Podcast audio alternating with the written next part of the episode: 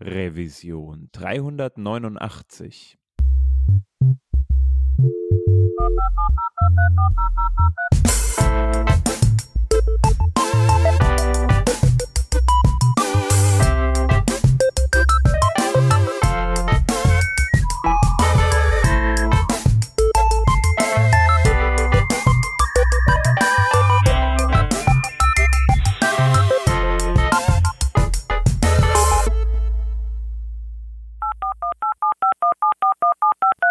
Diese Revision von Working Draft wird euch präsentiert von Flagbit aus Karlsruhe. Bei Flagbit werden Online-Shops entwickelt und das vielleicht in Zukunft mit eurer tatkräftigen Unterstützung. Flagbit sucht nämlich Frontend-Entwickler, die sich mit den klassischen Technologien, also HTML, CSS und JavaScript auskennen, die aber auch in Angular und TypeScript fit sind. Ihr würdet diese Fähigkeiten nicht nur einsetzen, um normale Shop-Oberflächen zu entwickeln, sondern würdet auch an Angular-basierten Progressive Web Apps mitarbeiten. Ihr seht schon, der Tech-Stack von Flagbit macht ziemlich viel Laune.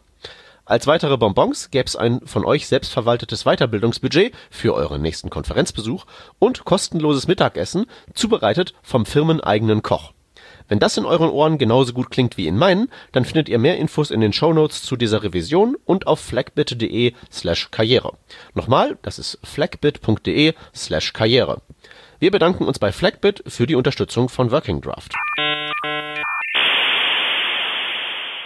Hallo und herzlich willkommen zum Working Draft Revision 389. Mit dabei ist der Peter. Hi. Moin, moin. Und ich bin da, der Hans. Hallo. Wir sind heute zu zweit und wir wollen uns ähm, zwei Themen angucken, die so ein Stück weit neu sind für uns. Ähm, eins davon von der Google I.O., aber dazu gleich mehr. Ähm, vielleicht sogar beide. Peter, du wirst uns das gleich erklären. Vielleicht noch ganz kurz ähm, vorher ein Hinweis, ihr kennt das, äh, wir machen ja hier ab und an so Jobinserate und wenn ihr jetzt sagt, ähm, irgendwie in eurer Firma sucht ihr jemanden, ähm, der so irgendwie sich in dem Bereich Web Development oder vielleicht auch Design bewegt, äh, und ihr sagt, ihr wollt uns unterstützen, dann kommt doch mal auf uns zu und redet mal mit uns. Eventuell lohnt es sich für euch ja, unseren Podcast zu sponsern. So, und jetzt lass uns doch mal zum Thema kommen, Peter. Äh, das erste, über das wir sprechen wollten, ähm, das befasst sich mit einer, äh, mit einer Sache, die mich an iFrames erinnert.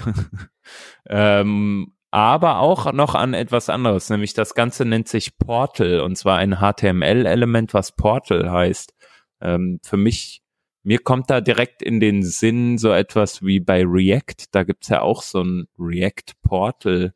Ähm, was, was hat's da genau mit sich auf sich? Du weißt, was ich meine. Ja, äh, nee, also tatsächlich weiß ich das nicht, weil mit dem React-Portal, äh, da stecke ich jetzt nicht so sehr drin. Aber das können wir gleich mal vergleichen. Also das Portal, wenn sich das an ein iFrame erinnert, ist das schon gar nicht so verkehrt. Ein iFrame ist ja tatsächlich eine eingebettete, ein eingebetteter Browsing-Kontext in Spezifikationssprech in eine andere Webseite, äh, wie halt ein Frameset früher. Ein Portal ist auch ein mhm. eingebetteter Browsing-Kontext, aber äh, vereinfacht gesagt, man kann das Portal ansteuern und dann wird dieser eingebettete Browsing-Kontext, äh, dann navigiert man zu dem quasi hin. Es ist jetzt nicht so, dass es wirklich ein äh, Weiter navigieren direkt wäre, sondern der eingebettete Browsing-Kontext ist sozusagen ein Kind-Element vom einbettenden Browsing-Kontext. Äh, und so ein Portal kann halt eben, wenn man drauf geht, das ist, glaube ich, so der Unique Selling Point, mit einer fancy UI-Animation aufgehen, mit so einer Page-Transition, vergleichbar mit dem, was man von einer nativen App so bekommt. Und das ist halt eben dann ein neuer Weg, um zu navigieren. Ja. Okay, das, das heißt, hauptsächlich ist das dazu gedacht, dass man ähm, ja irgendwie äh, zwischen Webs, also zwischen Seiten innerhalb einer Web-Applikation oder einer ähm, eines Web-Auftritts hin und her navigiert. Ja. Beziehungsweise halt okay. eben auch zwischen Auftritten. Ne? Also kannst du dir sicherlich vorstellen, du gehst irgendwie auf eine äh, Webseite, auf irgendeine Suchmaschine, sagen wir zum Beispiel mal Google und drückst auf irgendeinen so ähm, Link da drauf. Das könnte jetzt halt natürlich ein Portal sein, das dann aufgeht. Du hast dann weiterhin sozusagen Google als den einbettenden Browsing-Kontext offen, aber ähm, dem überlagert sich dann dieser neue Browsing-Kontext, dieses Portal, wie du halt eben das bei so einer nativen App auch ganz gerne hast, dass sich halt eben diese verschiedenen Ansichten übereinander layern. Ja, ja, ich überlege gerade, warum das sinnvoll sein könnte, dass man sowas möchte und nicht, dass man ähm, ja wegspringen möchte von der existierenden Seite. Du hast ja eigentlich schon ein cooles Beispiel genannt, nämlich eine Suchmaschine, klickst irgendein Suchergebnis an, es kommt das Ergebnis, du stellst fest, okay, die Seite hat mir jetzt gerade irgendwie nicht geholfen, machst das zu und bist direkt aber wieder äh, ja sozusagen wie ein Overlay, ne? Bist du wieder da zurück, wo du vorher warst. Ja, aber wärst du das right nicht auch einfach mit, mit dem Zurück-Button? Ja, denke ich auch gerade, ne? Also äh, vor allem in modernen Browsern, die Sachen sind gecached und so weiter. Ähm, ja, ich weiß, ich, ich erkenne jetzt auch noch nicht so den höheren Sinn. Hm, was ich mir allerdings vorstellen könnte, so im Kontext von zum Beispiel Google AMP oder AMP, äh, da ist es ja durchaus sinnig, ähm, ja, wobei, wenn man halt eine Navigation innerhalb dieses Browsing-Kontext AMP stattfinden lässt, also sagen wir mal, du bist auf irgendwie chefkoch.de und ähm, hast dort, also auf der AMP-Version, hast dort ähm, einen Link, der zu Rewe äh, in den Online-Shop führt und da gibt's auch eine AMP-Version von eventuell, keine Ahnung. Klickst du drauf und das Ganze öffnet sich in einem Portal und du bist sozusagen weiterhin im Hintergrund in deinem Chefkoch-Kontext unterwegs und die beiden sprechen vielleicht sogar miteinander, indem du auf der, in dem Portal irgendwie arbeitest, Dinge in den Warenkorb legst, das schließt und wieder zurück zu Chefkoch kommst und Chefkoch dir sagt, hey, du hast aber noch drei andere Sachen für dein Rezept, die du noch nicht ähm, in dem Warenkorb drin liegen hast. Ja, genau. Also die äh, Browsing-Contexts können tatsächlich per Post-Message miteinander reden. Das ginge. Okay. Äh, ja, ja, also das ist was, was du jetzt gerade formuliert hast, ist so ein bisschen das Positivbeispiel. Ja. Also wo halt diese beiden Browsing-Kontexte miteinander irgendwie sinnhaft interagieren. Ähm, das Negativbeispiel wäre natürlich auch denkbar, ne? Dass die miteinander interagieren, das aber gegebenenfalls nicht in deinem Interesse ist. Ja. Also das Beispiel, ich hatte ähm, in unseren Slack hineingeworfen die entsprechende Diskussion auf Hacker News zu dem Thema. Äh, und das ist schon wirklich bemerkenswert. Das ist wirklich, äh, äh, wie viele Kommentare? 250 Kommentare, im Prinzip schiere Verschwörungstheorie. Äh, das Problem mit Verschwörungstheorie ist ja halt irgendwie, äh, kannst ja immer eine aufbauen, lässt sich nicht falsifizieren, aber du findest wahrscheinlich irgendwie eine einfachere Erklärung für das Phänomen, um das es da gerade geht. Irgendwie Mondlandung, äh, Erde ist flach und so Zeug. Äh, das Problem ist halt eben, mir fällt halt wirklich schwer, und du hast ja auch schon gerade ein bisschen gerudert, so jetzt den großen Use Case dafür zu finden. Also ja. jenseits halt eben von einer Page Transition. Die ja natürlich auch nur ein Problem ist zwischen wirklich verschiedenen Produkten, Google und Chefkoch und Rewe innerhalb eines Produkts. Dank äh, irgendwie Single-Page-Applications ist das ja kein Problem mehr. Äh, und irgendwie, wenn irgendwie alles schnell ist und so Service Worker und Gebimsel ist, dann ist es ja selbst zwischen den einzelnen Produkten kein großes Problem mehr, weil es halt so irre schnell ist. Ja. Also, ne, ich weiß halt, ich weiß halt eigentlich nicht so recht, was das soll. Ja. Und wozu das gut sein soll, außer halt eben dem, was die Verschwörungstheoretiker hier vorbringen, von wegen, das sei halt nur ein äh, Werkzeug zum Tracking. Also dazu muss man halt eben auch sagen, dass so unter äh, Security und Privacy äh, Concerns äh, die Spezifikationen leer stehen, von wegen, wir sollten da mal was aufschreiben. Das ist jetzt nicht ja. so besonders überzeugend. Und naja, wie gesagt, es fällt halt eigentlich wirklich kaum irgendwie etwas ein, was man jetzt sozusagen als ein Google-kritischer Mensch daran Positives finden könnte. Ne?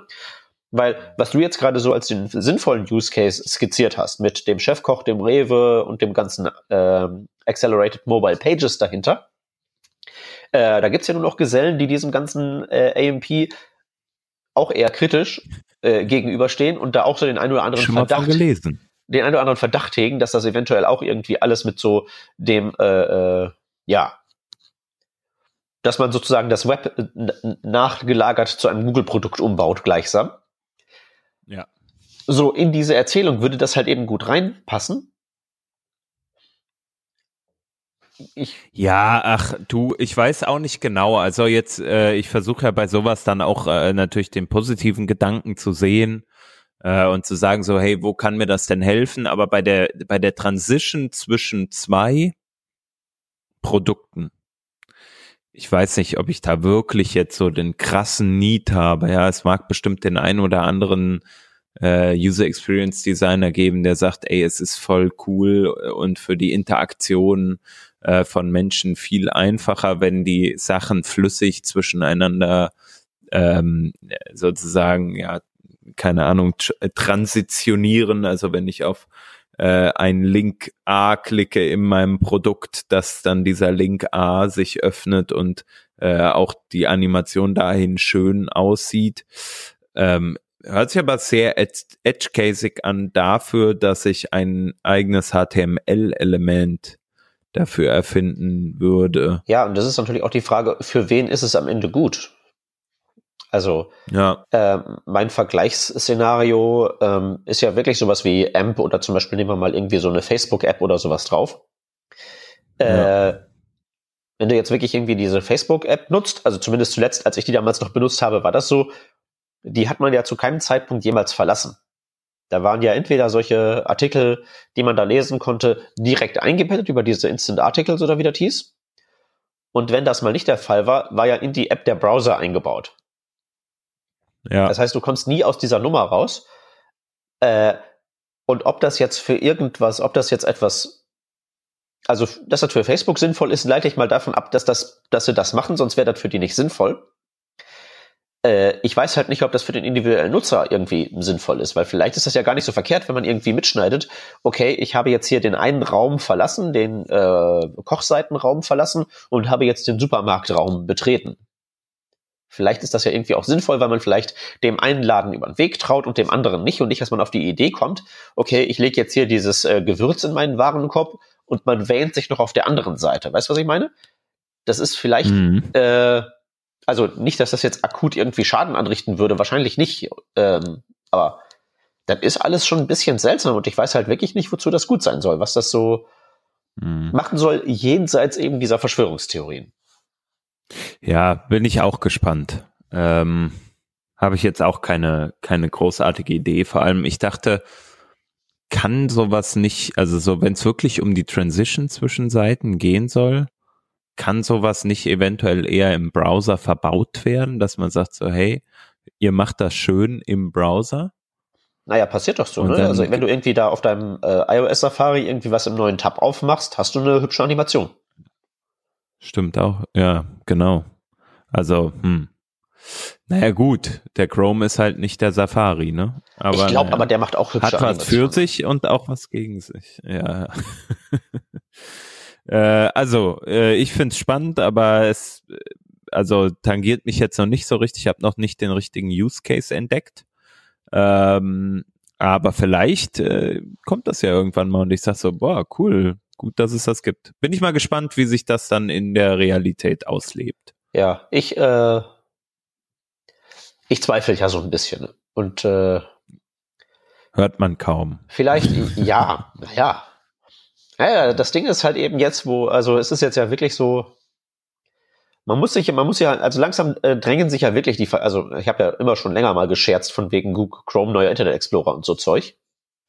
Nicht nur wegen ja. der zahlreichen Bugs irgendwo in, den Ecken der CSS, JavaScript API und so Krempel, äh, sondern auch aufgrund der äh, mittlerweile ja fast marktbeherrschenden Stellung. Da steht ja im Prinzip nur noch der Safari so richtig äh, zwischen, also gerade der Mobile Safari zwischen da Chrome und der Weltherrschaft. Und da fragt man sich halt eben schon, wie viel da jetzt an dieser Verschwörungstheorie dran ist und ob das nicht vielleicht tatsächlich das erste, der erste sozusagen äh, Ansatz ist, das zu tun mit dem Quasi-Monopol, was da allenthalben schon befürchtet wurde und was da früher mit Internet Explorer auch schon der Fall war. Also, ich höre mich jetzt an, an, wie so eine Mischung aus Aluhut und äh, Grumpy Old Man, der das ganze neue Zeug ganz schrecklich findet. äh, ich bin nicht 100, ich sage nicht 100 Prozent, dass das alles ganz schrecklich ist und die Verschwörungstheorien zutreffen und alles, aber ich, ich, ich frage mich ja schon. So. Höre ich mich, ja. hör ich mich, hör ich mich äh, an wie der größte Crank oder geht's noch? Noch geht's. ähm, ja, äh, also ich würde da einfach mal abwarten. Gibt's denn da irgendwie schon eine Art Spezifikation zu oder sowas? Also außer das, was Google selbst geschrieben hat? Äh, naja, es gibt den Editors Draft. Äh, ähm, aber der ist halt von zwei Google-Mitarbeitern aus, ausformuliert. Mhm. Also ich weiß jetzt nicht. Es ist ja nicht immer so ganz so einfach zu durchblicken, wer da jetzt äh, was ist und ähm, ja. Ich äh, werde mal die entsprechenden ja, Dokumente also, verlinken. Also die Spezifikationen sind auch nicht zu lang. Denn wie gesagt, der Security-Teil ist zum Beispiel noch völlig ausgespart. Das kann man mal ganz gut reinlesen. Da ist auch nicht viel dran. Äh, vielleicht weiß ja einer aus der Hörerschaft, was damit anzufangen. Ja. Ähm, ich wollte noch vielleicht ganz kurz aufklären zum Thema Portal bei React. Da hatten wir ja vorhin kurz angefangen. Ja. Ähm, oder angesetzt, hatte ich ja mal in den Raum geworfen. Also äh, nur um das zu sagen, also ich glaube, die Deckung des einen mit dem anderen ist sehr minimal. Also äh, bei React Portals geht es eigentlich darum, du bist ja in React immer in so einem Komponententree und in einem DOM Tree entsprechend auch, wenn das dann, wenn diese Komponenten zu DOM gerendert werden oder zu Virtual DOM oder wie auch immer. Ähm, und wenn du irgendwann sagst, du möchtest mal ausbrechen aus diesem DOM Tree, dann kannst du da so ein Portal für verwenden. Also Beispiel könnte genau sowas sein, wie wir eben angesprochen haben, nämlich du möchtest einen iFrame, sagen wir jetzt einfach mal, parallel zu deinem oder in deinem Body-Element oder parallel zu deiner Applikation in React irgendwo aufbauen und ähm, da eine Transition stattfinden lassen, sage ich jetzt einfach mal so. Oder du möchtest ein äh, Element einbetten, was irgendwie äh, vom Z-Index her eine viel höhere Ebene haben muss als das Element, in dem du dich gerade befindest. Beispielsweise ein Overlay also so ein Dialog oder sowas. Ah, okay, verstehe. Also ein Ausbruch aus dieser strengen Hierarchie gleichsam. Richtig, ja. Also eine, eine, eine, eine, eine ein, Abkürzung. Ein Portal in äh, praktisch außerhalb deiner Applikation, beziehungsweise außerhalb des, der aktuellen DOM-Hierarchie. Äh, ja, ja. ja, ein Portal. Sehr ja, ja. schön. Ich denke jetzt gerade an die, an die Wurmloch-Erklärung aus dem Film Event Horizon mit dem Papier und der Nadel. Ja. Irgendwie äh, sowas. Die kenne ich natürlich nicht, weil ich bin halt in Filmen extremst schlecht aufgestellt.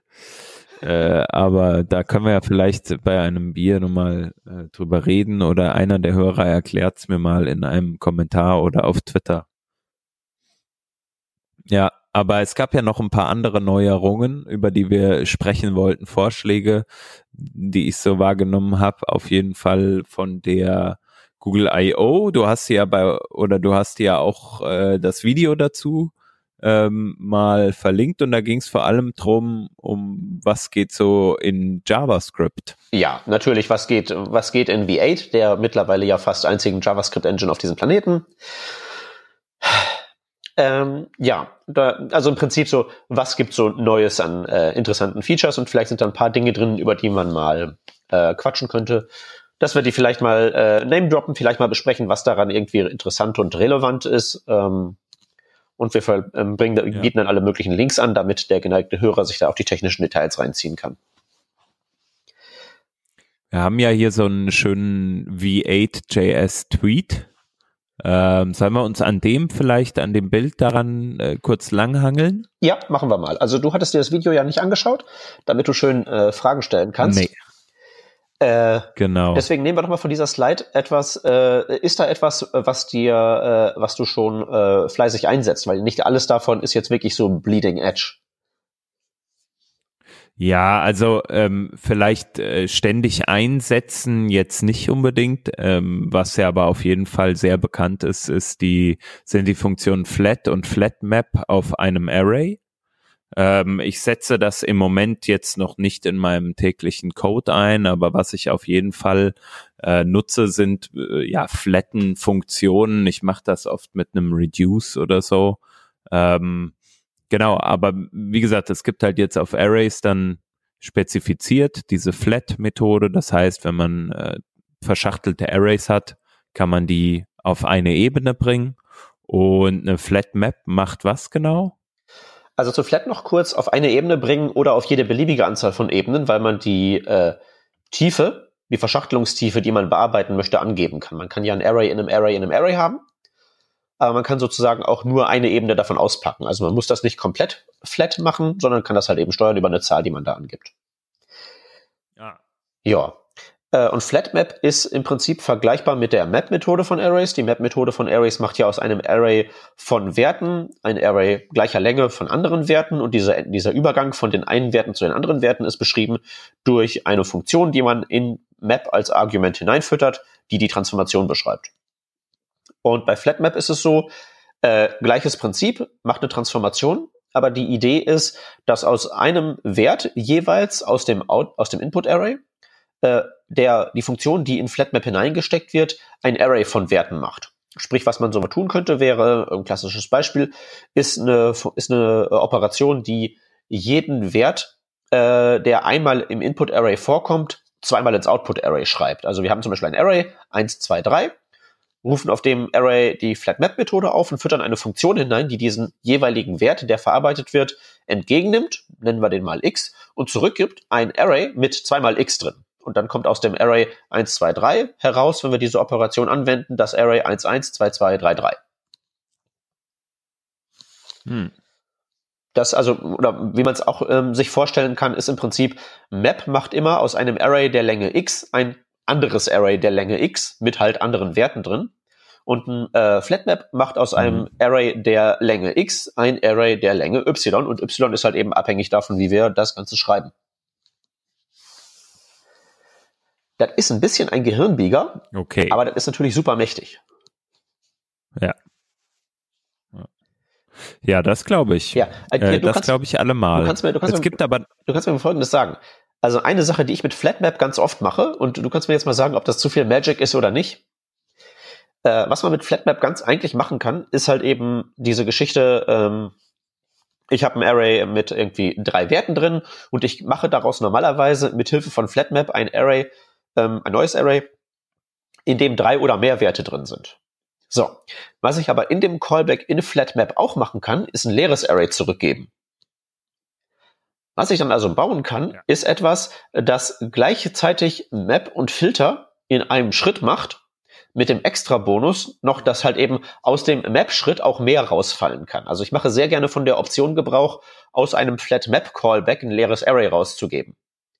Manche Werte werden durchgereicht, manche Werte resultieren in mehreren Output-Werten und manche Werte resultieren halt auch in keinen Output-Werten. Und ja, finde ich jetzt nicht zu viel Magic. Nee, vor allen also, Dingen, weil halt eben. Das Coole ist. Ja, erzähl. Das Coole ist ja, dass der Return-Wert immer das Array, ein Array ist, ne? Und du nicht einmal dann undefined zurückgibst oder null oder so und dann noch auf null filtern musst. Also dann finde ich es übersichtlicher, einen Callback zu haben und äh, äh, man weiß, was der tut. Ja, und gegebenenfalls ist es ja auch effizienter, als wenn du erst ein Map machst und dann einen Filter, um irgendwelche Werte und seien es irgendwelche Nulls rauszuwerfen. Und das schreibt sich natürlich in TypeScript ja. mit der Typsignatur auch einfacher, weil man halt äh, äh, ein Array vom Eingabetyp hat und ein Array vom Ausgabetyp und dann nicht irgendwelche Zwischenwerte, die hinterher wieder rausgefiltert werden, sich damit rumschlagen muss. Hm. Ja, also kann man auch äh, direkt schon einsetzen, ist glaube ich schon vielen Leuten auch bekannt. Ne? Ja, und natürlich Bubble Polyfilters äh, 1A, äh, also kann man nur empfehlen.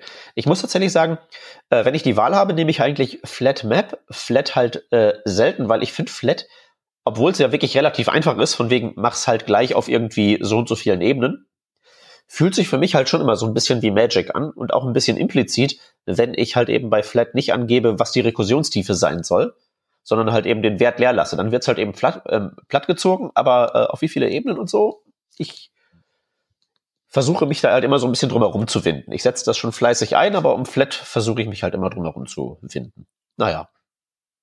Kommt wahrscheinlich drauf an, wie stark verschachtelt oder wie, wie deine Daten sind. Ne? Also wenn du halt irgendwie, ja. Äh, keine Ahnung, vorher schon irgendwie etwas gefiltert hast oder äh, keine Ahnung, Daten stark bearbeitet hast und dann liegen da halt Arrays in Arrays rum und du willst sie einfach nur auf eine also und, und der Wert der Arrays sind Strings und du willst sie alle nur auf eine Ebene bringen und bist damit zufrieden. Ähm, ich glaube, dann kann schon hilfreich ja. sein. Ja, meine äh, Perspektive äh, setzt natürlich auch voraus, dass die Schachtelungstiefe weißt. Ja, ja, das stimmt natürlich. Ich glaube, also ich in meinem Code kenne häufig die Schachtelungstiefe, habe ich das Gefühl. Also so, wo ich das jetzt einsetze an den Stellen.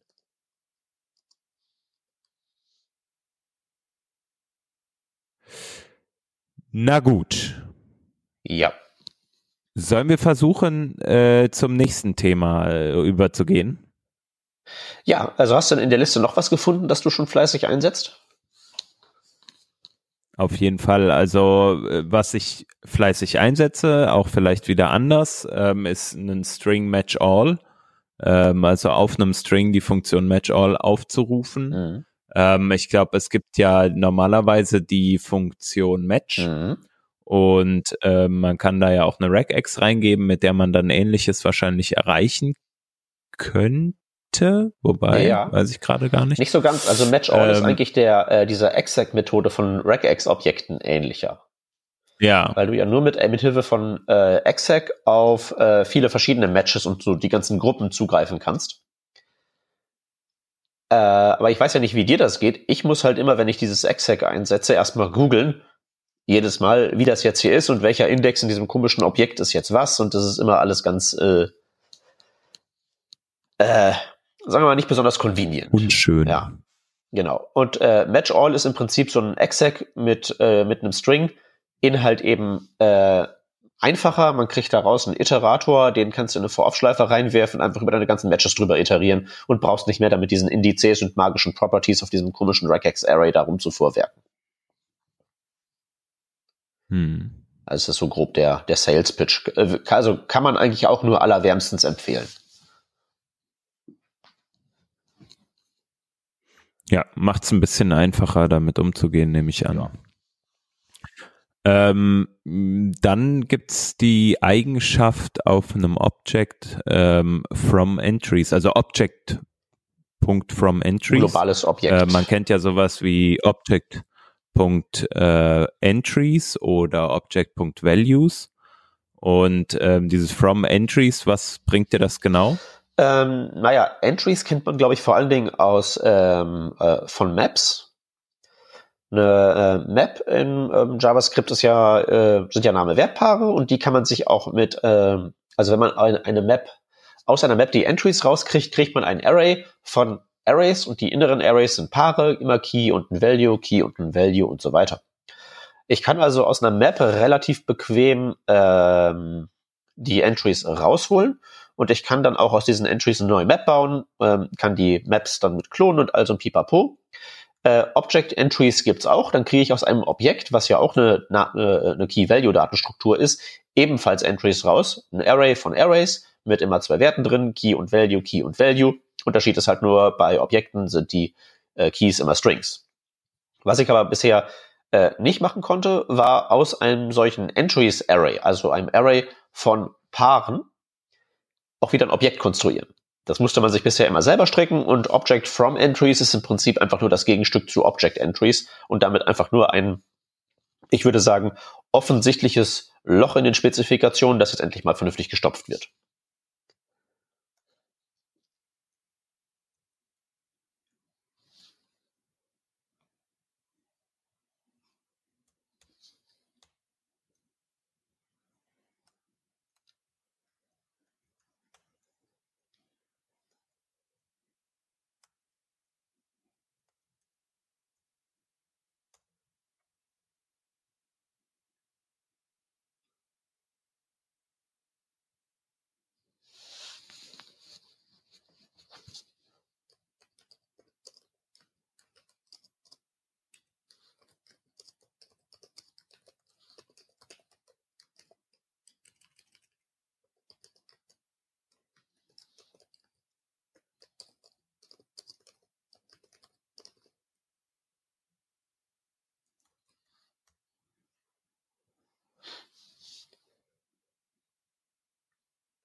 So, hi. Ah, da ist er wieder. Yes. Es schien, als wäre dein Internet weg gewesen oder so. Äh, ja, war es auch. Okay. Ähm, sollen wir nochmal neu einklatschen? Äh, ja, ich habe gerade das mit den Entries zu Ende erzählt und wir können im Prinzip danach nahtlos weitermachen. Okay, perfekt. Dann lass uns doch mal zweimal klatschen. Mhm. Eins, zwei, drei. Eins, zwei, drei.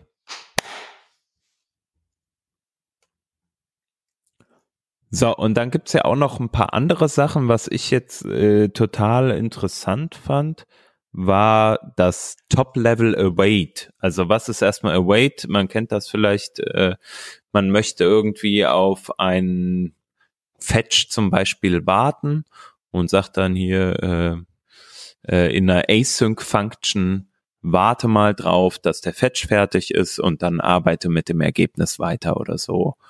Und ähm, jetzt stelle ich mir unter Top-Level-Await sowas vor, wie ich brauche gar keine Async-Function mehr auf meinem, in meinem Modul, äh, in dem ich irgend, in der ich irgendwie was, äh, also Await verwenden darf, sondern ich kann das einfach auf der Top, auf dem Top-Level sozusagen meines Moduls stattfinden lassen. Ja. Habe ich das richtig verstanden? Ja, das ist die Idee. Ähm, das äh, ist als Feature, also so wie du es erklärt hast, vollkommen richtig. Das ist so die User Experience dabei. Ähm, was man halt heutzutage relativ häufig hat, die Leute schreiben im Prinzip solche immediately invoked Functions wie äh, zu Opas Zeiten. Äh, damals brauchte man das halt eben, damit man seinen Scope hat. Heutzutage macht man das, damit man in einer Async Function ist, damit man dann eine Await machen kann. Ähm, so geht's mir auch ständig. Also vor allem in meinem Node-Code habe ich das äh, sehr häufig, dass ich sage, okay, ich rufe jetzt irgendwie direkt ein Modul auf, was irgendwie starten soll. Äh, awaite das mal. Und dafür brauche ich halt die immediately evoked function ja. expression, damit ich dann da äh, einen Async verwenden kann. So und ich stelle mir vor, dass ich mir diesen Code sparen kann äh, mit diesem Top-Level Await. Ja, das ist so die Idee.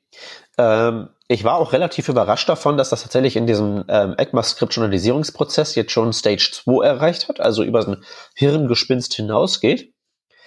Weil das tatsächlich äh, so einfach wie die User Experience auch wäre und so schön das wäre, sich diese, also entweder muss man ja diese, diese, diese Immediately Invoked Function Expression schreiben, was ja schon ziemlich lästig ist. Also nehme ich jetzt mal an, dass dir das äh, so geht, dass du das hast du halt immer die, das ist, das ist ja wirklich Boilerplate, ne? Es ist, es ist Boilerplate, das ist halt Zeug, dass du nur genau. schreibst, damit halt die Welt in einen Zustand versetzt wird, wie er dir genehm ist und warum ist die Welt nicht ab Werk so. Ne? Und ja. die Alternative ist halt auch doof, äh, weil ich meine, theoretisch könntest du halt eben sagen, okay, das erste Promise, mit dem ich arbeite, im Top-Level von meinem Node-Code, da kann ich ja theoretisch auch einfach mit then einen Callback draufhängen und den kann ich async machen und dann da drin weiterarbeiten. Aber das ist halt eben auch doof, weil dann mischst du ja diese beiden Paradigmen und das ist ja auch Käse. Mhm. Also dieses Top-Level-Await würde dieses Problem lösen. Es ist halt leider nicht ganz trivial, ähm, was halt einfach daran liegt, dass dieses Await natürlich was macht mit der Ausführung des Codes. Äh, asynchrone Funktion ist ja normalerweise ab Werk eigentlich eine Sequenz von Arbeitsschritten. Und dieses await bedeutet so viel wie pausiere diese Funktion an dieser Stelle, bis dieses promise auf der rechten Seite von diesem await Keyword resolved ist. Und das wird ja unter der Haube kompiliert zu im Prinzip Generator Functions mit einer kleinen Runtime, die äh, wo die Generator Function die Promises yieldet, die werden resolved in der Runtime und dann werden die Werte, die da rauskommen und gegebenenfalls die Errors, die entstehen, in den Generator wieder reingeworfen und dann switcht man halt eben so immer hin und her. Und das ist einfach nur wegabstrahiert, beziehungsweise durch Async Await ein bisschen so ein Touch der Zucker über halt eben diese Generator Functions und Yield drüber.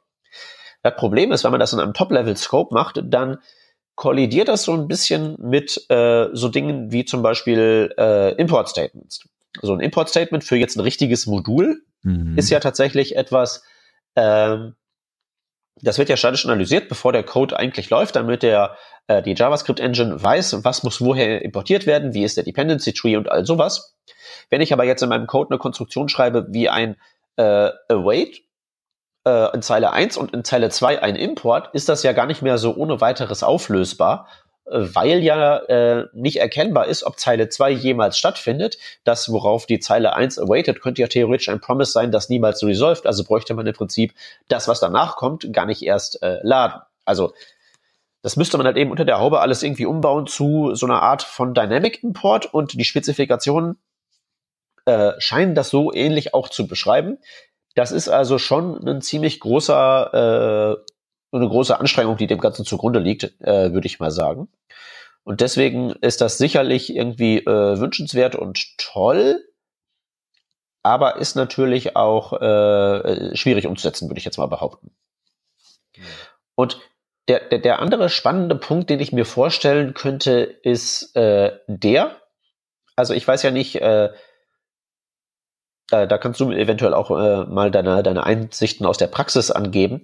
Aber mir scheint das so, dass so dieses Async Await von vielen Entwicklern auf, äh, also in Teilen soweit verstanden wird, dass sie es einsetzen können.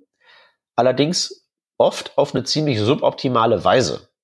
Dass also Dinge irgendwie äh, in Sequenz await, await, await werden, awaited werden, statt dass die, äh, dass zum Beispiel drei Dinge, die miteinander nichts zu tun haben, unter einem Dach von Promise.all zusammengebunden werden und das wird dann awaited. Damit die halt eben parallel laufen und nicht sequenziell. Und ich sehe halt eben auch oft so Konstruktionen wie await, new promise und dann da drin eben so ein Timeout und so, und so Späßchen. Wo ich halt eben nicht so wirklich das äh, weiß, ob das wirklich sinnvoll ist, den Leuten noch mehr await an die Hand zu geben und ob die nicht dann äh, besonders viel blockierenden Code fabrizieren, wenn du weißt, was ich meine. Also ich weiß nicht, wie das so ja in deiner Praxiswahrnehmung ist. Aber ich denke mir manchmal, Kamerad, mach's doch einfach richtig. Das ist nicht mehr Zeilencode, mhm. aber dann läuft's halt gleich doppelt so schnell. Ja, äh, die Einschätzung teile ich jetzt tatsächlich nicht ganz, aber ich kann verstehen, dass man die Beobachtung machen kann. Also ich kann mir vorstellen, dass Leute das tun, ähm, weil sie einfach sagen, okay, es ist einfach für mich hier Wait zu schreiben und nicht drüber nachdenken, Code zu schreiben, äh, wie sie Code zu schreiben haben, in Anführungsstrichen. Ähm, jetzt bei uns ist es so, ich schreibe jetzt nicht super viel asynchronen Code. Äh, deswegen, oder gibt's, bei uns gibt's nicht so viel asynchronen Code, deswegen ist das ähm, ja doch überschaubar. Äh, aber grundsätzlich habe ich jetzt noch nicht die Feststellung äh, getätigt, dass halt Leute irgendwie dann dadurch sequenziell die Sachen abarbeiten, anstatt sich mal über ein Promise.all Gedanken zu machen. Äh, ganz im Gegenteil, also beispielsweise ist es ja total easy, sich äh, irgendwie einen Promise, zum Beispiel einen direkten Fetch oder so, äh, aus einer aus einer Funktion wie for each oder beziehungsweise Map zurückgeben zu lassen und dann ein Array von Promises zu haben und das direkt in Promise.all reinzuwerfen. Hm. So, ähm, tolle Überleitung nämlich auch zum nächsten Punkt. ähm, dann wartet man einfach mal auf alle äh, also auf die Antworten und kann dann die Responses in, äh, in dem nächsten Then entsprechend abarbeiten, wenn man das möchte. Beziehungsweise ja, kann dann auch schauen, ähm, dass man einen nur abarbeitet oder, oder ähnliches. Aber worauf ich eigentlich mal heraus äh, wollte, ist, ähm, dass ja Promise auch zwei neue Funktionen bekommt. Nämlich zum einen die All Settled Funktion und die Any Funktion. Ähm, genau, es ist ja so, wenn man all, also promise.all verwendet, soweit ich weiß, sobald ein äh, ein, also ein Promise gefailed ist, wird sofort ein Catch gefeuert, äh, ne? Äh, ja, also promise.all liefert ein Ergebnis, wenn alle Input Promises resolved werden. Und eine Rejection heißt äh, sozusagen ein, äh, ein Ignorieren aller Ergebnisse, die resolved werden, weil eins rejected ist. Ja, und das ist vielleicht manchmal gar nicht so cool, weil man sagt, okay, ich mache jetzt mal, ich sage jetzt einfach mal fünf Fetches und vier davon sind eigentlich okay und eins schlägt halt fehl, weil der Service gerade überlastet ist oder so. Ein realistisches Szenario vielleicht in einer Microservice-orientierten Welt. Ähm, und dann sagt man, äh, ich möchte halt äh, diesen einen Call nochmal probieren, aber die Ergebnisse der anderen vier Calls, die kann ich ja schon mal weiter verarbeiten. Ähm, und dafür könnte man jetzt die All-Settled-Funktion verwenden, um dann die Ergebnisse zu prüfen entsprechend.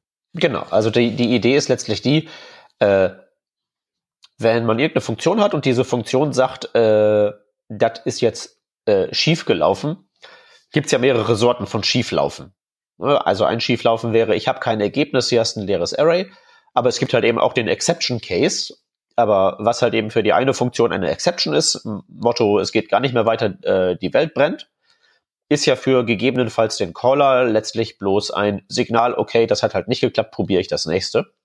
Ist ja letztlich auch der Grund, warum es sowas wie Try-Catch gibt. Und äh, in die Geschichte passt halt eben äh, All Settled auch ganz wunderbar hinein, dass man halt eben ein Fehlschlag nicht als, oh Gott, das Haus brennt ab, äh, versteht, sondern einfach als ein Signal für, das hat halt nicht funktioniert. Ist halt auch so ein Ding, wo ich sagen würde, das ist halt eine äh, total, ja, eigentlich ein total offensichtliches Feature, dass da in die äh, APIs auf jeden Fall reingehört, in die Standardbibliothek und gut, dass es kommt, weil dann muss ich meine eigene Implementierung nicht mehr mit mir rumschleppen. Weil, also ich weiß nicht, wie dir das geht, aber ich brauche sowas irgendwie ständig. Ähm, ich überlege gerade oder habe gerade schon überlegt und mir fiel jetzt nicht sofort ein Beispiel ein, wo ich das hatte.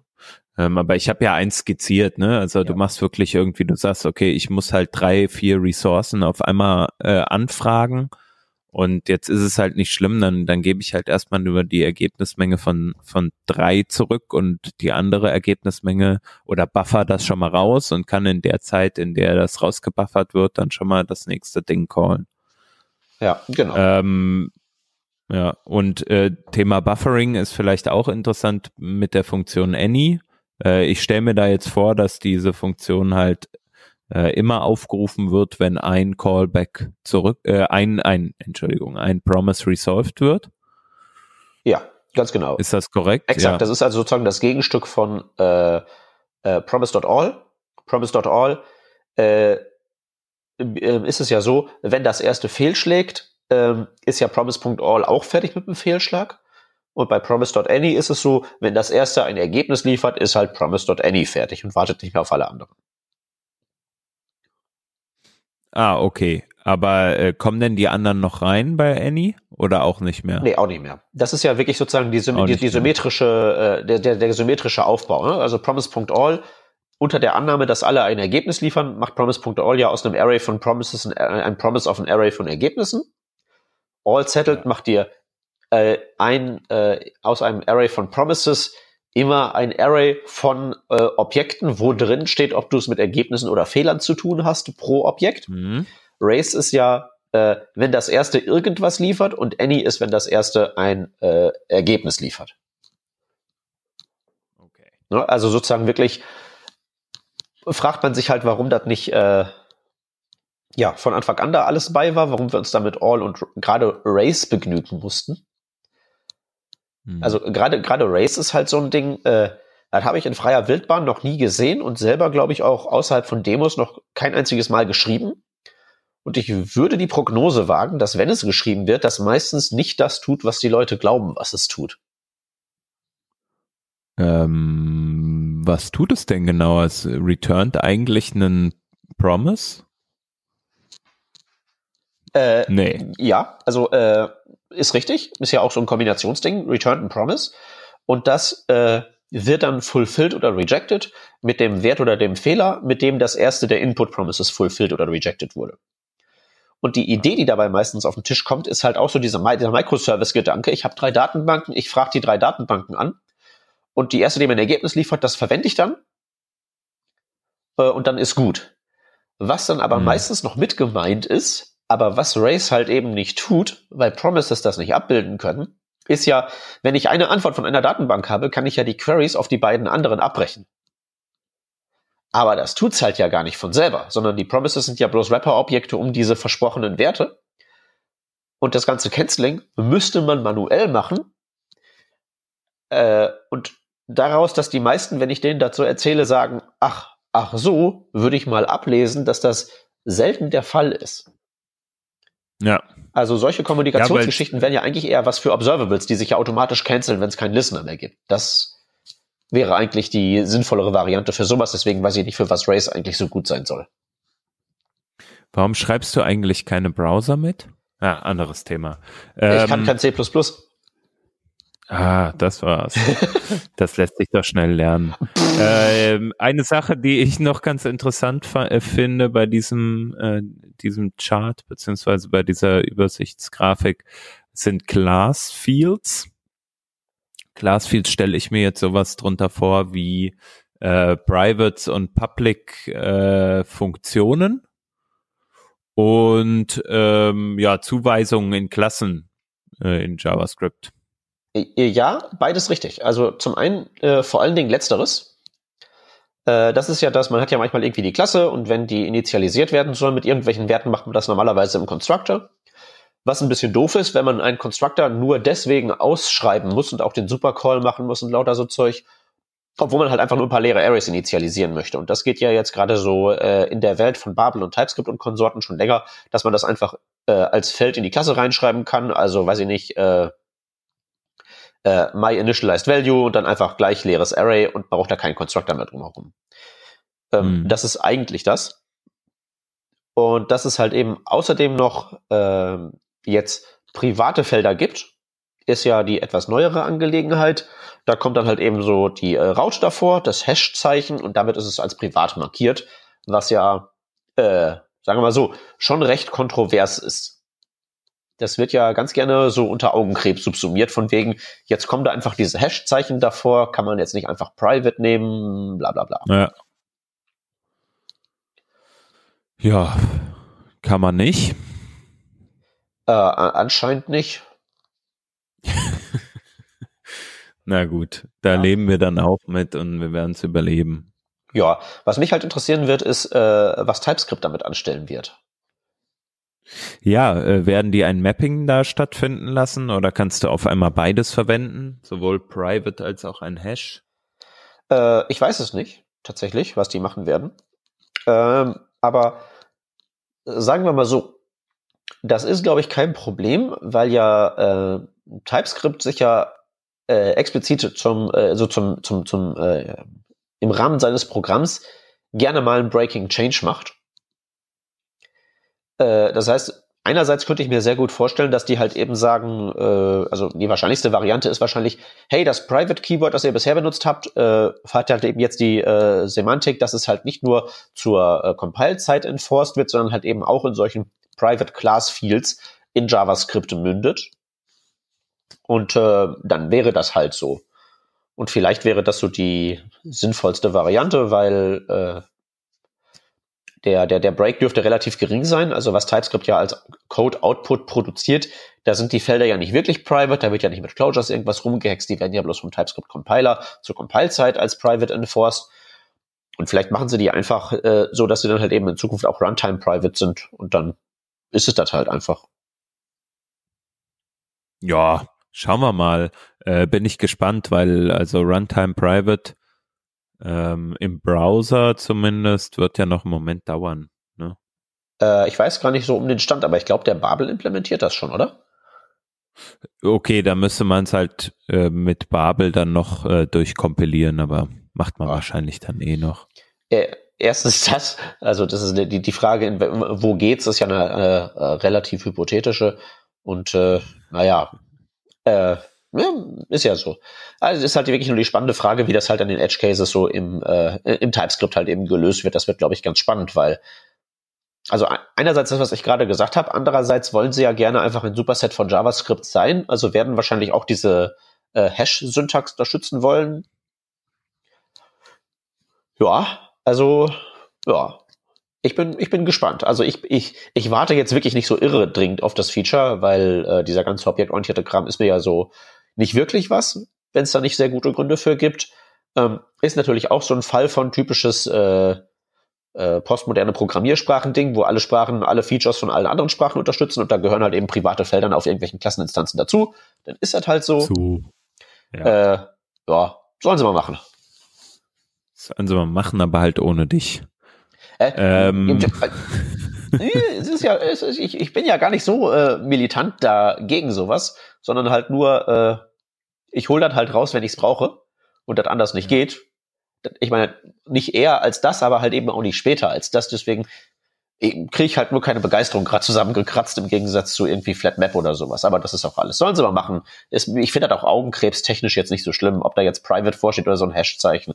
Das ist mir eigentlich alles egal. Leute haben da bestimmt, äh, sage ich mal, äh, äh, andere Meinungen zu. Also bestimmt äh, gibt es da einige Hörer, die da gerne sich mit dem Peter nochmal drüber streiten, ob da jetzt Private oder ein Hash steht. Dann kommt auf einen seiner Talks demnächst. Naja, egal, anderes Thema. Ähm, Global This ist noch auch ein anderes Thema. Äh, jetzt kann ich ja wieder sagen, was ich mir darunter vorstelle, wenn du möchtest. Sehr gern. Also grundsätzlich gibt es ja äh, normalerweise irgendwie in einem JavaScript, in einer JavaScript oder zur äh, Runtime äh, das Keyword this was irgendwie, wenn du keine Funktion schreibst oder so, in einem Browser auf das Window mappt. Mhm. Ähm, und wenn du jetzt aber in einem Kontext unterwegs bist, also irgendwie ein Block generiert wurde, zum Beispiel über eine Funktion, dann hast du ja ein das, was sich auf etwas anderes bezieht. Äh, jetzt ist der normale Code heutzutage ja nicht mehr so geschrieben, dass du irgendwie auf globale, auf den globalen Kontext zugreifst, ähm, außer du hast da eine spezielle Funktion für oder du möchtest in einem expliziten Fall irgendetwas auf dem globalen Objekt machen. Und ich nehme mal an, dass Global This genau dafür verantwortlich ist, nämlich dass du irgendwie schreiben kannst, wegen mir Global This, Punkt, Body und dann bekommst du halt das Body-Objekt äh, an dieser Stelle. Äh, ja, also alles äh, genau richtig äh, gesagt. Soweit stimmt das.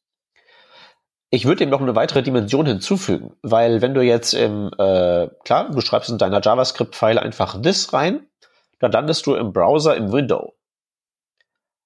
Aber äh, das äh, kannst du halt eben nicht an jeder Stelle machen, wegen dieser Funktion. Wo landest du denn eigentlich, äh, wenn du das bei Node machst? Ähm, das ist eine gute Frage. Ich hätte jetzt äh, erstmal gesagt auf ähm, dem Prozess oder so. Der Kandidat hat 100 Punkte, ist genauso. Ja. Aber auch damit der Einschränkung, solange das halt eben nicht in der Funktion drin ist. Hm? Ja. Dann hatte man früher ja diesen wunderbaren äh, Hack und ich glaube, der geht in Modulen gar nicht. Ähm, ich weiß ja nicht, ob du, ob du in deiner, in deiner JavaScript-Lebenszeit schon mal äh, eine New Function produziert hast mit dem New Keyword. Hm, das ist sehr, sehr lange her. Und war wahrscheinlich ein Versehen, nehme ich an. Oder du hast irgendwas. Da, ich glaube, das, das war das allererste Mal, als ich in die Source von äh, Lodash reingeguckt habe, weil die haben, ich weiß nicht, ob die das heute auch noch so machen, die haben damals irgendwie mit New Function äh, dann alles Mögliche an Funktionen erzeugt, da Strings reingesteckt und dann wollte ich mal wissen, hm, was ist das eigentlich? Und ich glaube, da habe ich das mal verwendet. Ja. Ja, das braucht man halt wirklich nur für irgendwelche absurden Metaprogrammierungstricks. Oder halt das, wofür ich das immer benutzt habe. Äh, einfach eine New Function gebaut und dann als äh, Input-Code den String Return This gemacht. Weil mhm. eine New Function immer im globalen Scope ausgeführt wurde. Sprich, das war die Möglichkeit, mhm. um aus einer Function auszubrechen und das dann geshadowte This, das Globale, wieder zu erreichen. Nicht schlecht. Ne? Das ja. und wenn man halt irgendwie eine JavaScript-Sandbox geschrieben hat, das was ich ein paar Mal getan habe wegen Erklärbär und so, um auch da halt eben einfach aus dem Scope meines Sandbox-Programms rauszubekommen, damit irgendwelche äh, experimentierfreudigen äh, Lehrlinge nicht versehentlich Variablen aus der Sandbox manipulieren, sondern schön im globalen Scope sind. Mhm. Aber das haut halt eben dann in Modulen nicht hin, weil da ist es ja mit dem globalen Scope ein bisschen was anderes. Und deswegen macht Global This genau das, äh, was du gerade beschrieben hast, nämlich du kriegst das globale Objekt, also sei es Process oder Window oder irgendwas anderes, auf zuverlässige, garantiert nicht geshadowte Art und Weise. Und deswegen auch hier, äh, ja, überfällig. Überfällig und gut, dass es kommt. Mhm. Okay, ja, das löst tatsächlich dann das Problem, wie du es gerade genannt hast. Finde ich gut ich brauche das irgendwie sehr selten.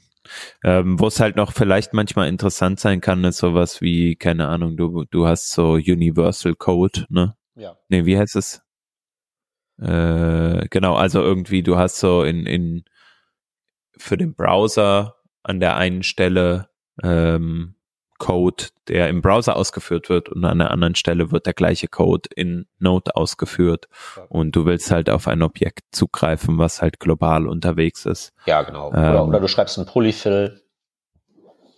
Ja. ja, oder du willst irgendwie so eine, so eine Oldschool JavaScript API bereitstellen, wo einfach jemand ein Skript einbaut und dann ist eine Funktion global verfügbar, so wie sich jQuery's Dollar einfach immer magisch materialisiert hat.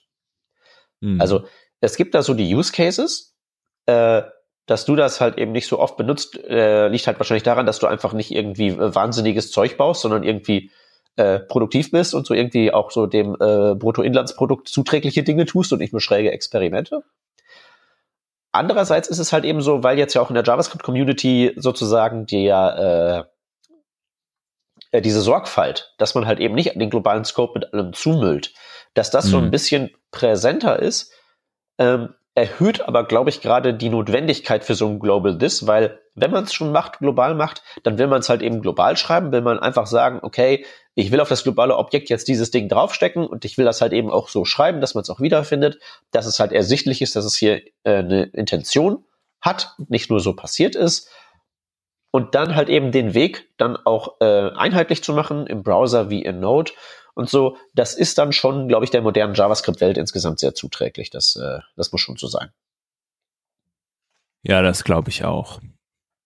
Ähm, was auch zuträglich ist äh, und was ich auch gerne mal verwende, ist die eine oder andere Intel äh, API, also Internationalisierungs API, äh, beispielsweise um Daten zu formatieren also, äh, weiß ich nicht, ich möchte jetzt auf Deutsch äh, ein oder ich bekomme ein Date äh, als ISO-String oder so von meiner Datenbank und möchte das jetzt irgendwie formatieren, so dass äh, man das lesen kann als beispielsweise amerikanischer Mitbürger, also US-amerikanischer Mitbürger oder deutscher Mitbürger. Ähm, und dafür kann man ja die, die Intel, ähm, beziehungsweise eins der Intel äh, Interfaces verwenden, nämlich das Date-Time-Format. Dann gibt's ja auch noch sowas wie zum Beispiel das Number-Format, wo man sich dann äh, irgendwie eine Zahl formatieren lassen kann. Auch ganz interessant. Äh, und da gibt's jetzt noch neue Methoden. Äh, gibt es, ich habe jetzt leider nicht ganz im Kopf, welche das äh, sind. Äh, sie haben aber auch tatsächlich in der Präsentation auf der Google I.O. Ähm, so Dinge, die, die Dinge vorgestellt, die du gerade genannt hast. Also sowas wie Zahlenformate okay. und ähm, was sind so Tausender-Trennzeichen, äh, wie werden Dinge aufgelistet in den verschiedenen Sprachen. Und äh, das, das Gute ist halt eben, äh, dass man das halt eben alles nicht selber wissen muss. Ich habe hier die Zahl 75 Millionen, äh, ich will die gerne so aufgeschrieben haben, wie es der Franzose tun würde. Äh, und dann macht es das Ding halt eben einfach, setzt die ganzen Pünktchen und Kommata und alles und ähm, das Problem ist halt eben gelöst. Ja, also es gab da ja immer die verschiedensten Libraries, also gerade im Date-Bereich äh, gibt's ja dann sowas wie Moment.js oder so oder äh, hier Date.fns und so weiter. Äh, alle total toll und cool, dass es die gibt, aber sowas sollte halt einem Browser können und es gibt ja auch diesen de facto Standard irgendwie äh, für äh, für Datenvalidierung, der in irgendeiner Datenbank erfasst ist, wo dann auch die ganzen Timezones und solche Sachen drin stehen. Äh, ICANN, ICANN oder so ähnlich heißt das Ding doch, glaube ich, ne? Äh, ich weiß jetzt nicht, wie es heißt, aber ich weiß, dass in der Revision 370 äh, Rodney und Sebastian das Thema Internationalisierung und Lokalisierung episch breit getreten haben. Ja. Das heißt, da, da war äh, ich, glaube ich, dabei. Da verweisen wir mal drauf. 370, ja, genau. Dann kann man da ja nochmal genauer nach, nachhören, äh, was da alles äh, passiert ist. Ja, und man sollte sich halt wirklich dringend diese APIs drauf schaffen, wenn man irgendein Produkt hat, an dem man rumschraubt, wo äh, mehr als eine Sprache am Start ist. Weil man glaubt gar nicht, was man alles falsch machen kann. Und man glaubt nicht, äh, was dann halt eben diese Internationalisierungs-APIs einem alles an Arbeit abnehmen, sodass gewisse Probleme einfach komplett äh, weg sind. Wie, ja. wie gerade erwähnt. Und das ist halt wirklich alles schon ganz großes Tennis, dass der Browser das heutzutage alles kann. Auf jeden Fall. Ähm, wir haben noch drei weitere Themen. Eins davon, Big Int. Äh, auch so ein, so ein äh, Language-Feature, was in JavaScript reinkommt, weil es andere Sprachen auch haben? Oder Ach. meinst du, das ist, ja. ist wirklich notwendig, dass wir das jetzt endlich mal haben? Zahlen, die größer sind als was? Äh, viele Millionen. Naja, nicht die größer sind. Du kannst ja mit JavaScript schon extrem große Zahlen ausdrücken aber halt ja irgendwann mit äh, geringerer Präzision. Und das ist ja eigentlich noch viel fieser. Also du hast eine Zahl, addierst irgendwie äh, eins drauf äh, und dann äh, passiert nicht die Addition von eins, sondern irgendwas anderes. Das ist halt schon fies. Äh, ja, und BigInt ist halt einfach nur ein äh, Integer beliebiger Präzision, ist auch, glaube ich, äh, schon in, also ich glaube, in allen Browsern mittlerweile drin, wenn ich mich nicht täusche. Also es ist auf jeden Fall wirklich äh, äh, auch so ein Ding. JavaScript früher, früher konnte halt nur die Gleitkommazahl, jetzt mit BigInt haben wir halt eben auch einen richtigen Integer, der sich wie einer verhält und alles. Das ist eigentlich alles ganz nett. Äh, hast du den schon mal äh, eingesetzt, Hans? Nee. Ja. Bisher noch nicht. Ich habe das irgendwie vor ein paar Wochen oder Monaten mal probiert äh, im, in, ja. in TypeScript. Und äh, das ist natürlich jetzt auch so eine Sache, die, äh, die ist natürlich fies, weil BigInt ist ja natürlich keine Number, hat aber natürlich Fähigkeiten wie eine Zahl, so plus minus geteilt und so Zeug, muss aber natürlich immer äh, explizit hin und her konvertiert werden. Also ich kann nicht ein BigInt plus eine Number machen. Also in JavaScript haut mir Type Error um die Ohren und ich glaube auch in TypeScript ist der Support für BigInt, glaube ich, noch überhaupt gar nicht da. Hm. Okay, jedenfalls habe ich gerade festgestellt, ich habe Blödsinn erzählt. Bei äh, äh, der Big Int, der ist in Firefox nur hinter einem Flag verfügbar. Und in Edge äh, kommt er demnächst, aber auch nur, weil Edge ja demnächst äh, im Prinzip Chrome ist.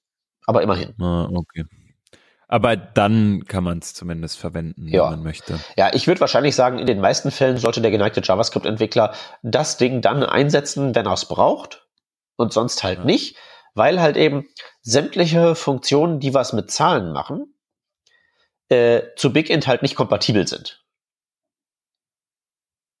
Äh, heißt, wie du schon sagtest, man muss halt die Zahlen erstmal konvertieren. Äh, ja, was natürlich gegebenenfalls nicht verlustfrei geht, weil das halt eben zwei unterschiedliche Formate sind äh, und halt eben ne, erspart man sich wahrscheinlich mit seinem Bestandscode viel Arbeit, wenn man das halt wirklich äh, sehr selektiv ausrollt und nicht sagt, hey, BigInt ist einfach nur äh, Number in besser. Das ist halt definitiv nicht der Fall ja, die Leute, die da, äh, sag ich mal, Bedarf haben, die werden das Thema sich wahrscheinlich auch nochmal tiefer zu Gemüte führen. Ja, vielleicht benutzen die auch schon eine von diesen ganz absurden, äh, ich mache Integer-Arithmetik auf Strings oder sowas, äh, Libraries. Ja, Lecker. bestimmt. Ja, geil. Ähm, Im Bereich Nummern, Zahlen, gibt's auch noch ein weiteres äh, Thema, nämlich der Numeric äh, oder die Numeric Selectors. Separators. Äh, Entschuldigung, Separators, natürlich. So, was stelle ich mir darunter vor? Ich habe eine Zahl wie 1000 und möchte jetzt sagen können, wo ich da ein Komma setze. Und ich nehme an, das ist es nicht. Äh, nee. Das ist einfach nur eine Erweiterung der Syntax von äh, Number und auch von BigInt. Dass wenn du wirklich eine sehr große Zahl hast, sagen wir mal mehr sowas Richtung äh, 10 Millionen, dann würdest du ja normalerweise, wenn du die Zahl formatieren würdest, zum Ausdrucken äh, irgendwo Tausender-Trennzeichen setzen, Punkte halt eben. Mhm. Äh, das kriegst du jetzt nicht, aber du kannst Unterstriche in das Number Literal reinbauen. Die sind syntaktisch valide und sind einfach nur sozusagen Trennzeichen. Äh, kannst du verwenden, musst du aber nicht. Ist einfach nur ein bisschen Syntax extra. Mhm. Dann kann man es besser lesen, sozusagen. Das ist die Idee. Ja, wenn man halt eben ja. große Zahlen im JavaScript-Code drin hat, also ich wüsste jetzt nicht, warum man das nicht würde machen wollen, aber irgendwie so dringend rauchen würde ich das wahrscheinlich auch nicht so direkt. Ja, für dich ist aber auch kein Problem, einfach auf, äh, auf einen Blick zwölf Zeichen zu sehen, die Zahlen. Oh, ich kann die, ich kann, ich kann die ganz toll sehen. Auseinanderhalten ist dann was anderes. Ja. Ja, aber du schreibst halt ja wirklich eher selten irgendwelche riesigen Magic Numbers in dein JavaScript rein, außerhalb von irgendwelchen Demos vielleicht. Und dann ist das halt eben dazu gut, ist ja auch okay. Ja, und bei Magic Numbers lohnt sich ja oft auch ein Kommentar oder Magic Number vermeiden. Das wäre der Königsweg, ja. Ja, ähm, so, und jetzt gibt's noch ein Thema, wenn ich mich nicht täusche. Ähm, bei dem bin ich total blank. Und zwar heißt das Thema WeCref. Ja. Das ist, glaube ich, auch so ein Feature, das äh, werden die wenigsten Leute brauchen, die nicht irgendwie gewohnheitsmäßig, weiß ich nicht, JavaScript-Frameworks schreiben. Äh, ja, wie erklären wir das? Äh, weißt du, was eine Weak Map ist? Ja, das habe ich schon mal gehört, sagen wir es mal so. Ja. Also eine äh, Map in JavaScript ist ja ein Key-Value-Paar und die Keys können ja Dinge sein, die keine Strings sind, sprich Objekte. Mhm. Ähm, das Problem mit so einer Map, die Objekte verwendet, ist, dass die äh, Keys in einer Map, das ist ja eine Objektreferenz auf irgendwas, weil ich kann ja über die Keys von einer Map rüber iterieren, äh, was dazu führt, dass die äh, Keys in einer äh, Map starke Referenzen auf diese Objekte sind. Sprich, wenn ich einmal ein Objekt als Key in einer Map benutzt habe und dieses Objekt out of scope geht, ich also in meinem JavaScript-Code nicht mehr darauf zugreifen kann, ist es trotzdem so, dass dieses Objekt ähm, nicht von der Garbage Collection eingesammelt werden kann, weil es ist ja noch als Key in der Map drin. Ja. Und das ist natürlich ein Speicherlag. Und deswegen gibt's die äh, Weak Map. Die Weak Map ist eine Map, über die kann man nicht drüber iterieren, weil gegebenenfalls da die Garbage Collection hinkommen kann und die Objekte, die als, als Keys verwendet werden, einsammeln kann, weil die äh, Keys bei einer Weak Map nur schwache Referenzen auf die Objekte darstellen. Dann, wenn das also die einzig verbliebene Referenz auf ein Objekt ist, zählt die nicht und die Garbage Collection kommt und sammelt dieses Ding ein. Schon das braucht man, glaube ich, nur, wenn man äh, spezielle Sachen macht, wenn man irgendwie so Feldwald- und Wiesen-JavaScript-Entwickler ist und das ein Angular oder React-Code mhm. schreibt und alles äh, irgendwie fluffig und äh, irgendwie eingezäunt ist, ist das, glaube ich, nicht wirklich nötig. Aber so ein Framework-Autor ist natürlich da bei sowas ganz hellhörig. So, jetzt hält bei der Weak Map äh, werden die Keys nur über schwache Referenzen gehalten. Äh, ja. Du ahnst also, wo der fehlende Baustein ist? Wahrscheinlich die Values. Genau. Die äh, Values sind halt immer noch starke Referenzen, auch bei einer Weak Map. Und eine Weak Ref ist jetzt äh, ganz vereinfacht ausgedrückt, äh, kann man sich so vorstellen wie eine, ja, also eine Referenz ist es halt eben, aber eine nur schwach gehaltene Referenz, wo das also auch gilt, wenn diese schwach gehaltene Referenz die einzige noch zugreifbare, sich im Scope befindliche Referenz auf ein Objekt ist, zählt sie nicht und die Garbage Collection kann vorbeikommen und das Ding einsammeln äh, ergänzt also diesen Use Case mit dem, mit dem Speicherplatzmanagement.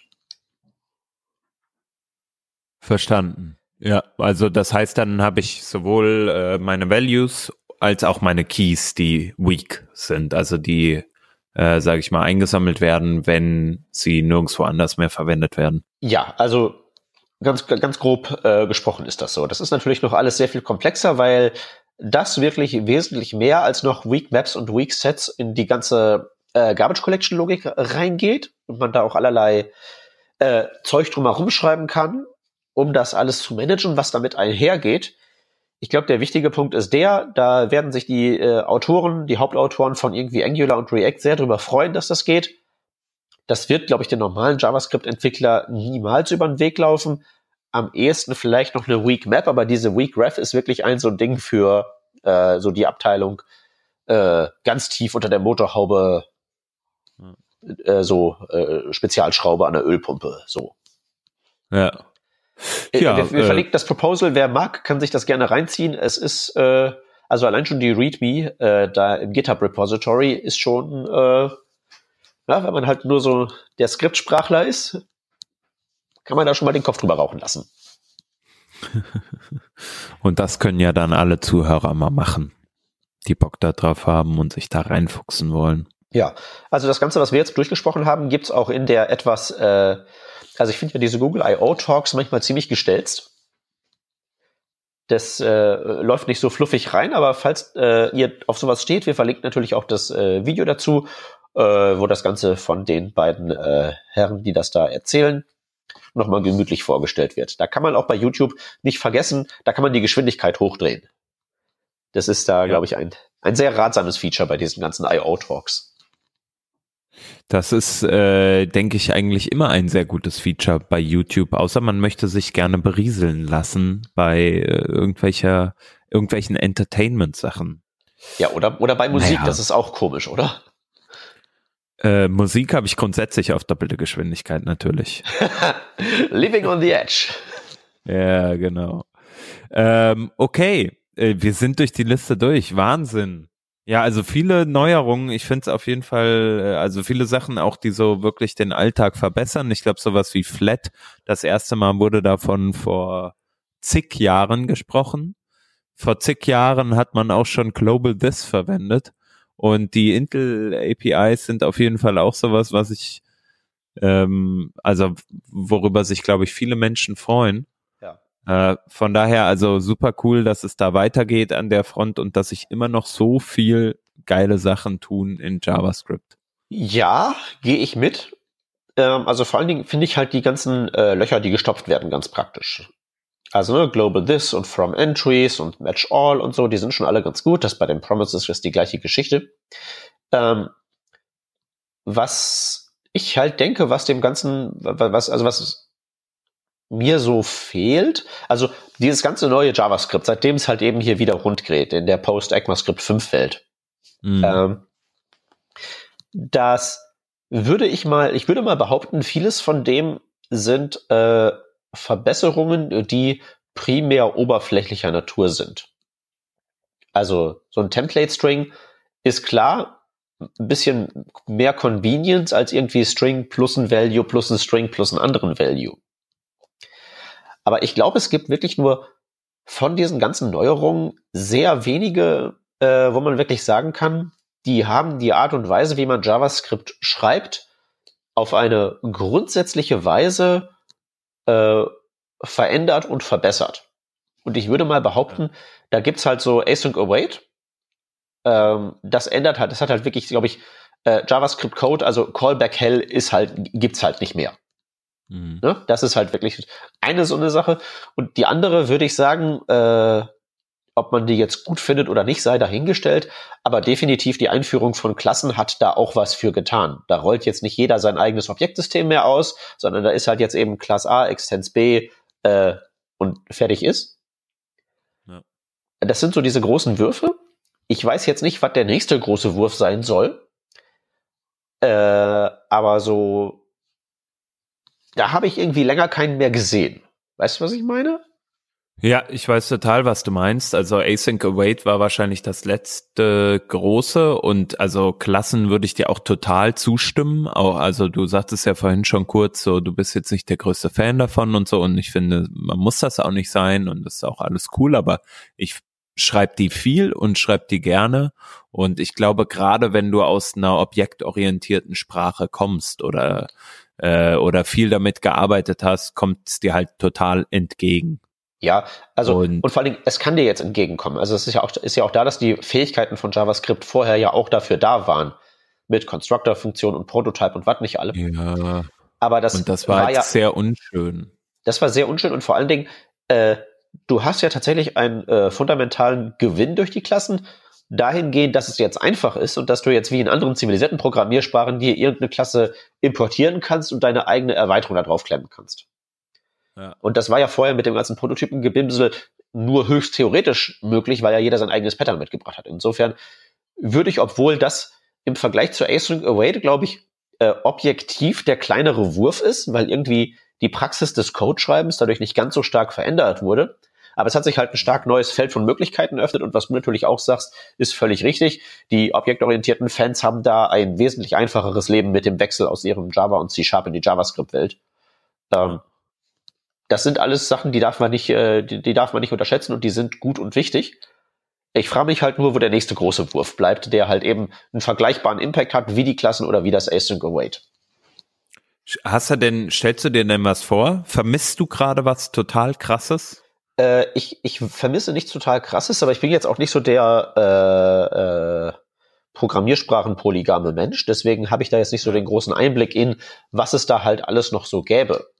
Also, was jetzt mich mhm. persönlich relativ oft beißt, ist sowas, ähm, also du kennst ja auch meinen Code so ein bisschen. Ich mache ja ganz gerne äh, so Transformationsschritte und dann heißt es halt bei mir, let erste Variable, nächste Zeile, let nächste Variable und ich transformiere mich da immer so durch und mhm. habe dann natürlich viele Variablennamen im Scope.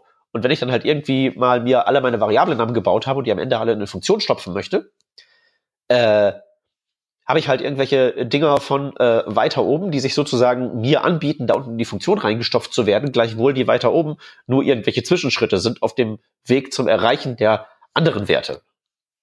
Hm. So, und äh, äh, ich habe mal so ein Video, glaube ich, äh, bei YouTube ausgegraben, Why Object-Oriented Programming is Bad wo es so ein bisschen so äh, mikroskopische Scope-Kontrolle gibt, dass man irgendwie sagen kann, dass man sozusagen Variablen innerhalb eines Scopes äh, invalidieren kann. Was ja zum Beispiel in sowas wie Rust automatisch passiert, weil ja da, äh, indem ich eine Variable woanders zuweise, das Ownership, der Ownership sich ändert und dadurch werden halt so diverse Klassen von Bugs irgendwie ausgeschlossen. Äh, ich fände ja mal ein solches Feature, das sollte jetzt nicht das Ownership-Modell von Rust sein, das hat in JavaScript nichts zu suchen. Äh, aber irgendwie sowas vielleicht, fände ich cool und natürlich, was mein persönlicher Nemesis ist, ist halt eben, dass ich bei äh, sowas wie Sets und ähnlichem, also dass ich bei Objekten nicht implementieren kann, was mein Vergleichsalgorithmus ist. Dass ich also gleichsam äh, die drei Gleichheitszeichen nicht überladen kann. Mache ich das mit zwei Objekten, werden die immer als gleich betrachtet. Und äh, was ich halt eben immer mache, wenn ich Objekte vergleichen will, man kann halt entweder halt so ein, so ein Deep Comparison machen mit irgendwie so einem Low Dash oder sowas, äh, oder man hasht halt seine Objekte was natürlich auch ein bisschen doof ist, weil natürlich da die Runtime-Kosten ziemlich hoch sind. Und wenn ich jetzt irgendwie die Möglichkeit hätte, bei Objekten äh, zu sagen, hey, äh, wenn ich hier ein Objekt von Typ A habe und das wird verglichen mit einem anderen Objekt von Typ A, dann geht's nicht nach Objektidentität, sondern hier ist der Algorithmus, nachdem die Objekte per Wert verglichen werden. Ja. Das würde mir wirklich äh, so in meinem Alltag äh, ganz doll helfen, mehr noch als dieser Scope-Invalidator. Äh, ja. Es, das, das Problem ist halt eben, das ist halt von seinem ganzen Charakter her eigentlich ein bisschen low-levelig für JavaScript. Ja, und die Frage ist, kann man das nicht irgendwie anderweitig erreichen? Ne? Also natürlich immer nur mit dieser Funktionalität. Also du könntest halt, äh, könntest halt zum Beispiel sagen, okay, ich äh, hast eine Funktion, da steckst du halt zwei, also eine Art Deep Equal ja. Äh, und Deep Equal ist halt ein eigener Algorithmus, ne? Aber du willst ja, dass es gerne äh, in der Sprache selbst drin steckt und völlig valide. Also verstehe ich. Ja, also ich meine, man kann halt ja, ja zu Beginn erstmal zum Beispiel, was ja helfen würde, wäre zum Beispiel bei einem Set schon mal, dass ich irgendwie mein, wenn ich ein New Set konstruiere, ich dem neben seinem Inputwert äh, auch sagen kann, hier ist die Funktion, um zwei Werte zu vergleichen.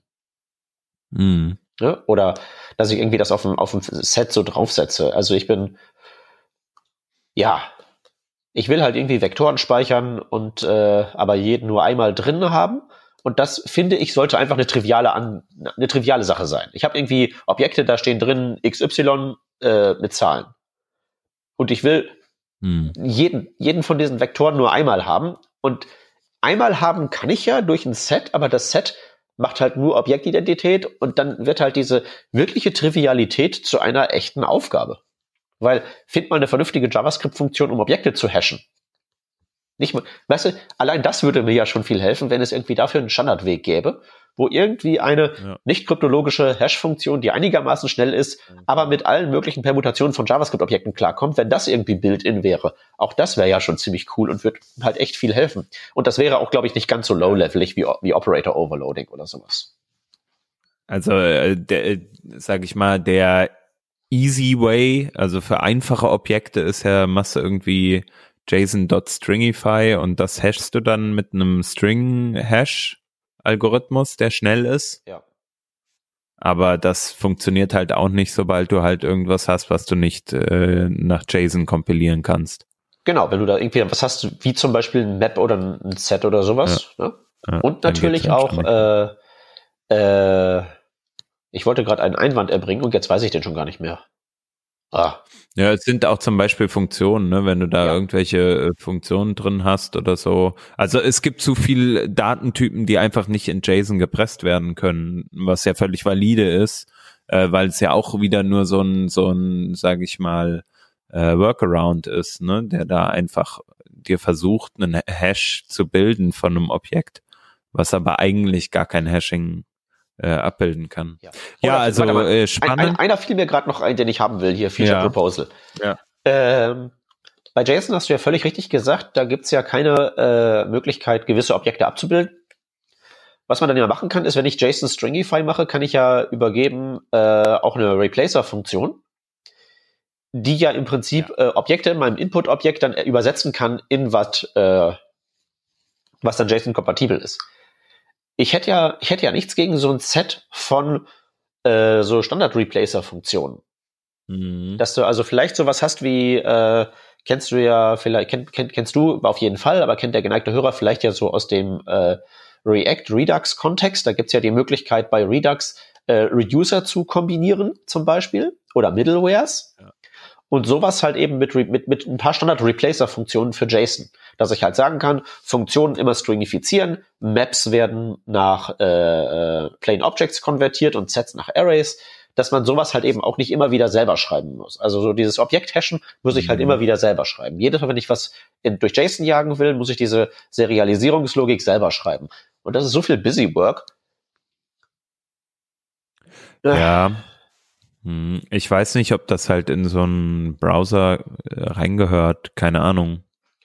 Aber hey, äh, wir sollten das in einer anderen Sendung nochmal weiter diskutieren, weil bestimmt haben auch die Hörer nämlich noch so Vorschläge äh, und die ballern sie uns dann mal schön äh, in die Kommentare bitte. Oh ja. Und dann werden wir mal diskutieren über die ganzen Wünsche, die ihr so habt. Oder, oder ihr kommt uns einfach mal hier im, im Working Draft Podcast besuchen und erzählt uns mal von euren täglichen Problemen mit JavaScript oder gerne auch mit CSS. Fände ich auch mal wieder interessant, mal wieder zu hören, was gibt's eigentlich Neues bei CSS und äh, äh, wer von uns macht eigentlich noch viel CSS? Äh, ich weiß nicht, ich, ich, ich, ich, ich habe ja immer bisher mal geglaubt, ich würde das noch halbwegs können.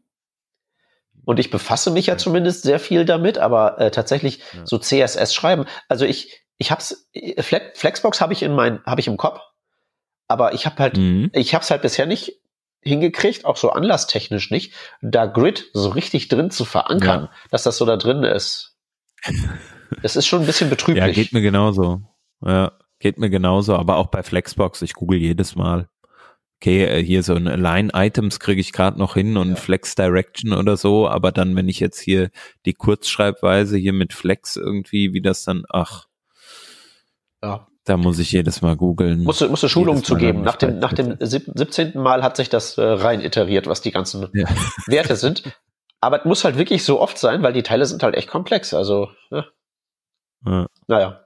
Ja, und jetzt äh, überleg mal bei Grid.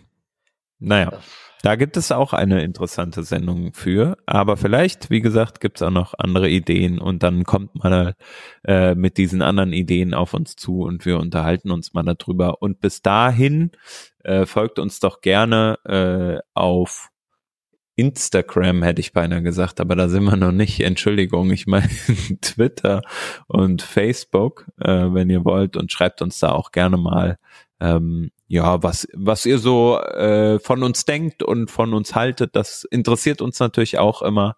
Äh, Und wenn ihr uns gut findet und sagt, das ist unterstützenswert, was wir machen, dann schaut doch mal bei Patreon, da gibt's uns und eventuell ähm, habt ihr Bock, uns mit einer kleinen Spende zu unterstützen.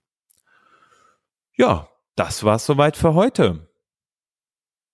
Wunderbar. Ich würde sagen, danke Peter für das tolle Erklären der ganzen neuen JavaScript-Features, die Äh, ich alle ab morgen in meinem Code habe. Du, danke für die vielen äh, Fragen. Das, äh, es lässt sich leicht erklären, wenn die Fragen gut sind.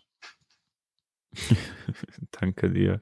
Und damit sagen wir Tschüss und bis zur nächsten Woche. Tschüssi. Ciao.